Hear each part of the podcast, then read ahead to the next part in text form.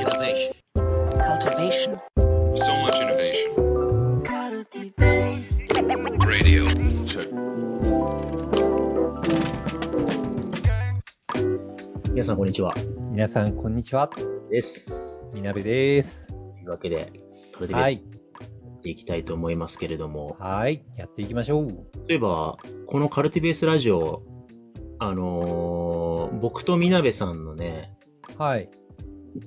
なんだろう、フィールドだと思ってたら、別チャンネルがね、始まったのかな？始まるのかな？なんか、これ、我々マネマネジメントの話をするマネジメントラジオとして、はい。あ、実はね、カルティベースラディオと思いきや、カルティベースラディオかっこマネージメントラディオみたいな。そうそうそうそう。だから、カルティベースは組織のファシリテーションとかイノベーションを扱ってる中で、うん。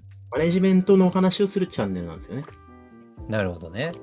今多分そうだったんだ、みたいな。はい。思ってる人いっぱいいると思うんですけど、一応、あの、はい中島とかね、あの、はいのび太とかいろいろ言ってるけど、マネジメントの話をするチャンネルなんですよね、これね。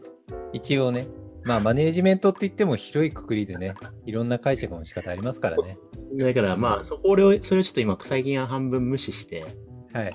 マネジメントに関わらなくもないいろんな話を安西みなべがしていくチャンネルってい広げてるんで、そうですね。話をね、今後もしていこうと思ってるんですけど、はい。なんか、ミミクリ、えっ、と、の、あの、カルティベースの、滝、小田、はいはいはい。あのデザインの専門とする二人がデザインラジオをはい。デザインの研究者の二人ね。多分これが公開される前後ぐらいに多分、はいはいはい。多分それも流れてくると思うんで、ぜひね、そっちも聞いてはいい。なと思いますけど、楽しみですね。まあ、そんな、えーっと、ちょっと、えー全体像を今日、はい今日、いつも、今日はじゃあ、はいマネジメントトピックを話していきましょはい。う。はい。はい。今日のマネージメントトピックは、あの、いや、最近、ラディオを聞き返したりとかして、反復練習みたいな、どうすればもっと面白いトピックになるかなって考えること、なんか初心に帰ってあるんですけど、気づいたんですよお。気づいたことがあって、先生の話、めっちゃわかりやすいなって思うんですよね。あの、安定してるんですよ。ではいぼ僕はあの申し訳ないことにパフォーマンスがムラっ気があるなって思っていて 抽象的にめっちゃ話せしてしまったなって回もあればやたら具体的なハウをトラタラタラタラって述べる回もあってパフォーマンスが全然安定してないんですよね。なんだけど先生は常に一定のスタンスですごい分かりやすく簡潔に話されてるんですよね。で気づいたんですけどあのなんか話してる時は気づかなかったんだけど聞いてみて文字起こしとかしてみて気づいたのがあの口語体なのに文語体みたいにすごい綺麗な文章で話してるんですよね先生。そうそうそう。だからこう後からデータとして聞いた時にめちゃくちゃ綺麗でストンと落ちるような話し方されててなんでそんな話し方できんの？教えて先生って思ったんですよね。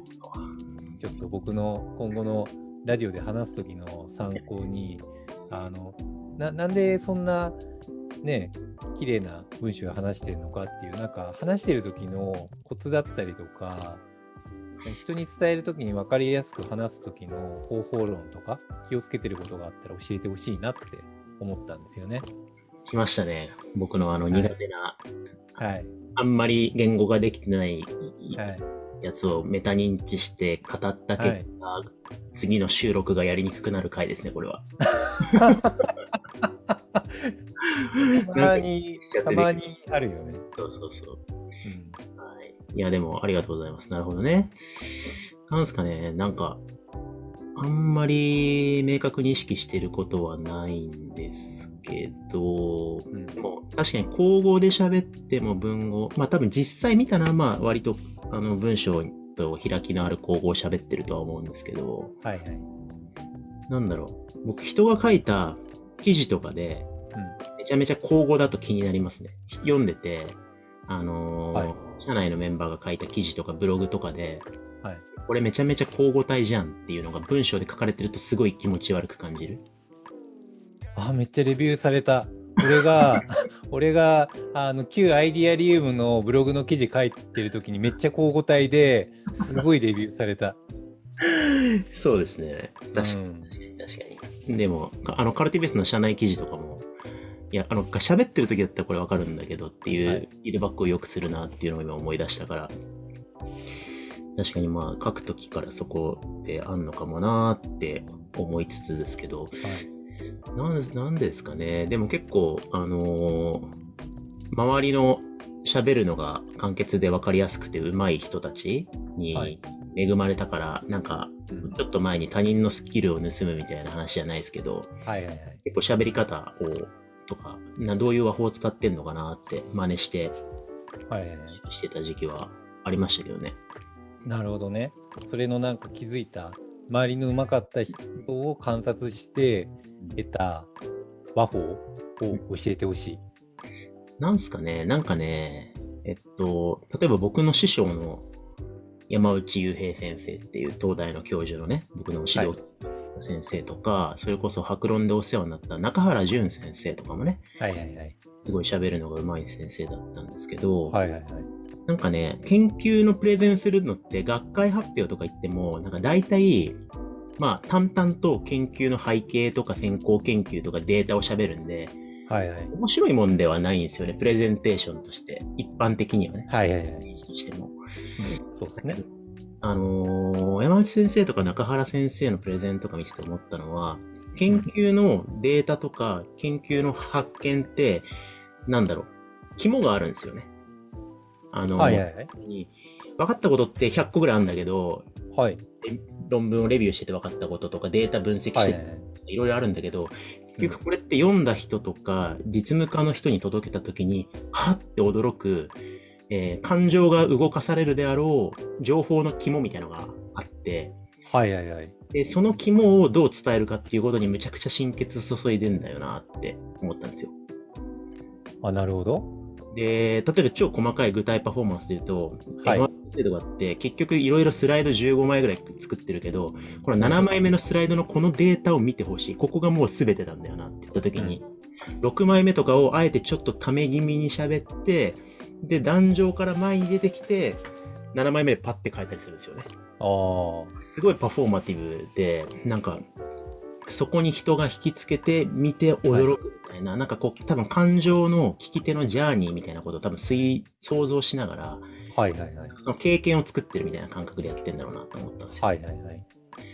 なんかその辺は大学院生の時にね、めちゃくちゃ、あのー意識して、今僕がこれから喋ろうと思ってることを聞いた人が、は、驚驚かせたいと思ってんのか、なるほど。どなと思ってんのか、あるいはちょっと混乱させながらも考えさせるみたいな感じのことを言いたいのかとか、はいはいはい。そういう体験設計気味みたいなことは想像しながらデリバリーしているかもしれないです。なるほどね。わかんないけど。なんか、 TED みたいですね。プレゼンテーションみたいな、ああいう、はいはいはいはい。うん。よよく言われるのが、理解させるための和法と、分かった感覚にさせるための和法って違うって言うじゃないですか。理解させるって、まあ、詳細的に、こう、丁寧に伝えることによって、理解をして、腹落ちをさせるみたいな。でも、瞬間的に、なるほどみたいなさせるのって、分かった感覚にさせるのがすごい重要。で、そこをするためには、なんていうか、ここを、これを伝えたいみたいなのをちゃんとピントを絞った上でやったりとかするんだろうなーって漠然と思ってたんですよね。それで言うと、あれかも、あの、人間の理解の、うんあの、段階的じゃないですか。聞いてい理解って、え基本的に何かプレゼンにしても、カジュアルメッセージにしても、まあ今のやりとりもそうですけど、はい。僕がなんか喋りながら、僕が喋りたがってることをみなべさんが理解しようとしてくれてるわけじゃな。はいい。うん。で、それをちょっとずつちょっとずつ僕が喋ることで情報が、手がかりが与えられて、ではいはいこういうこと言いたいのかなとか、こういう話かなとか、あれ違うかもなとかって仮説を立てながら聞くわけじゃないですか。そうですね。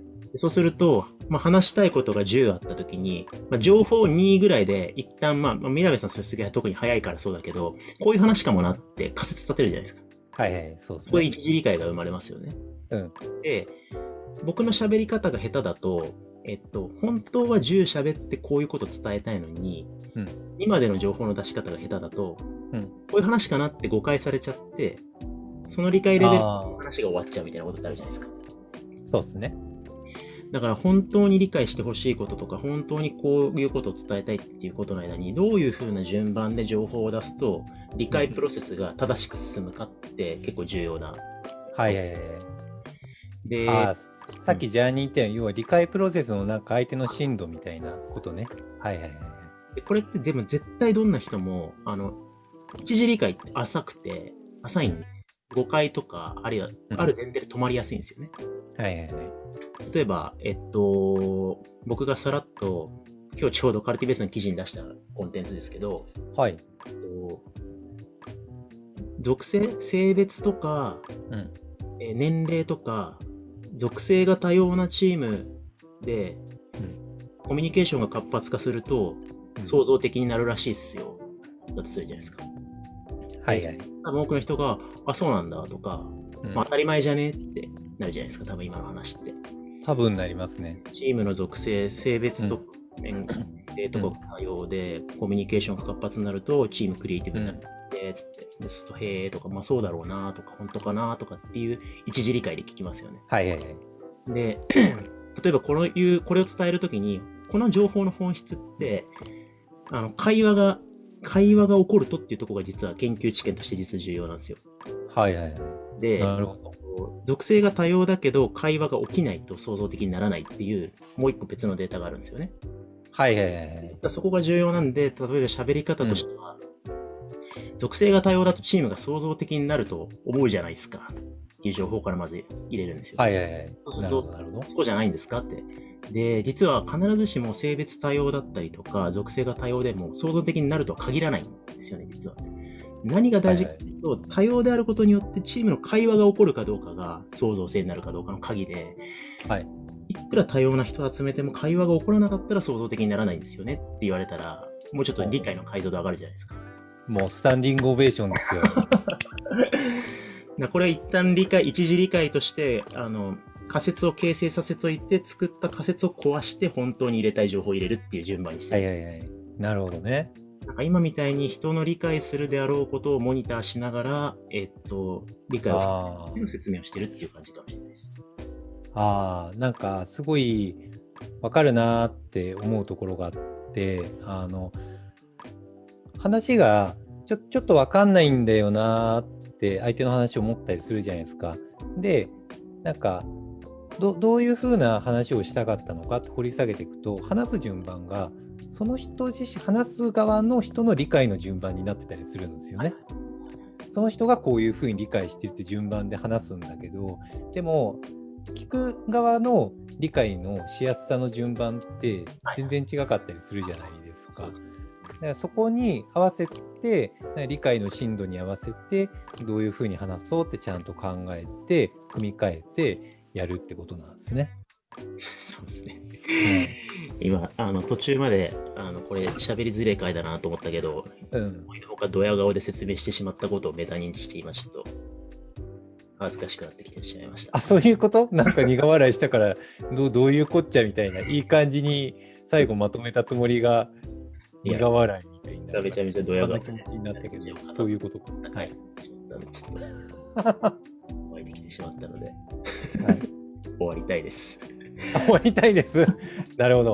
はいあの、ありがとうございました。気持ちよく、あの、語る、はいありがとうございました。はい。ありがとうございました。